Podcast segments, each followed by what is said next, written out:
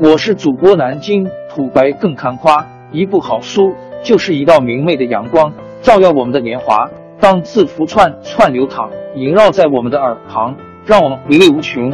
天津上元书院又和你们见面了，欢迎您的收听。听众朋友们，大家好！开讲前先打个小广告，作为主播，你们的关注和打赏是对我努力工作认可的结果。谢谢听众，天津上元书院、南京土白更堪夸主播最新专辑《平化祖国华夏上下五千年》终于上线了，一部宏伟巨作。我们的祖先以伟大的创造力、强大的生命力和巨大的凝聚力，世世代代繁衍生息，历尽磨难，从远古走到现在，从蒙昧走向文明。全书共计两百八十三回。作为播客，我劳动我所得，付费的有声书来了，你愿意为此花钱花时间吗？评话中华上下五千年专辑的进度更新按听众的关注和评论而定。喜马拉雅号 UID 七三二六四零二二，微信号 sh 八五七三零一四四九。请多多关注，多多打赏，谢谢大家，谢谢。下面正式开讲《评话中华上下五千年》专辑。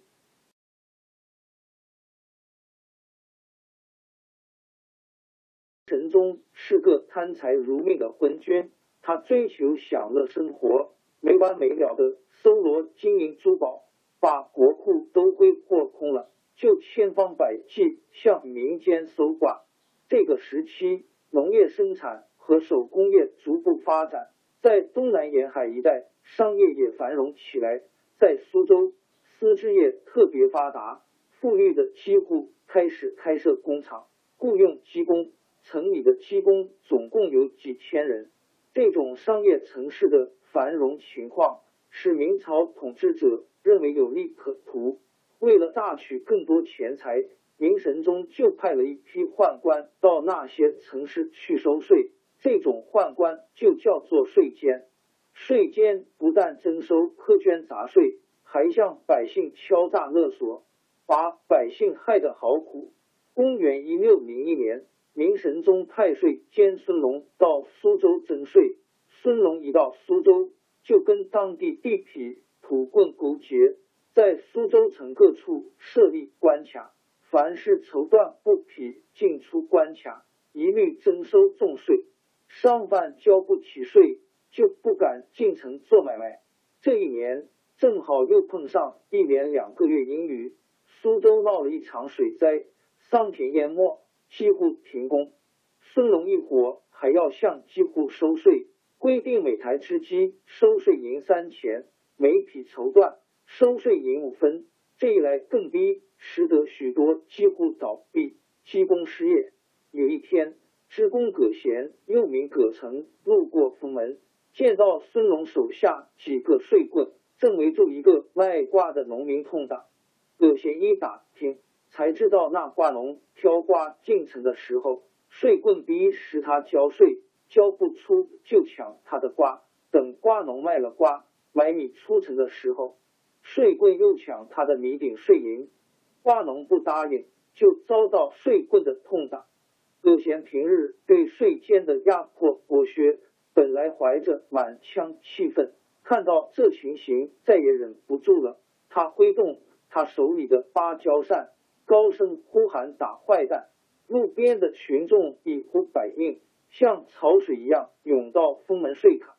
税棍黄建杰想要逃跑，已经晚了。群众把他包围起来，拾起乱石瓦片向黄建杰扔去。这个作恶多端的恶棍被乱石打得头破血流，丧了性命。这时候，群众越聚越多，反抗情绪也沸腾起来。葛贤看到大伙打死了黄建杰，知道事情闹大了，就和群众一起到玄庙关开会商量。大家一不做。二不休，推举葛贤等二十多人当首领，找税监孙龙算账。葛贤等愤怒，找到十二个睡棍的家，点起了一把火，把他们的家全烧了。另一路群众浩浩荡荡来到苏州税监衙门，捉拿孙龙。一时间，呐喊声震天动地，孙龙吓得魂不附体，爬出后墙，狼狈逃到杭州去了。孙龙逃出苏州以后，苏州知府下令捉拿参加暴动的人。葛贤得到这消息，怕连累大家，自己跑到苏州府衙门，说带头的就是我一个人，要杀要剐由我顶着，不要牵连别人。知府正为这个案子抓不到为首的人发愁，见到葛贤挺身出来投案，就把他关进监狱。葛贤进监狱那天，成千上万的苏州市民含着眼泪为他送行。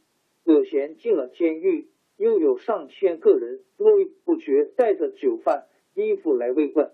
葛贤再三推辞不收，大家还是不肯带回去。葛贤就把大伙慰问的酒饭等都分给监狱里被压的难友了。明朝统治者看到这情况，没敢杀害葛贤。葛贤坐了两年牢，终于被。王朝更迭，江山易主，世事山河都会变迁。其实我们无需不辞辛劳去追寻什么永远，活在当下，做每一件自己想做的事，去每一座和自己有缘的城市，看每一道动人心肠的风景，珍惜每一个擦肩的路人。纵算经历颠沛，尝尽苦楚，也无怨悔。感谢您的收听。朋友们，让我们下期再见。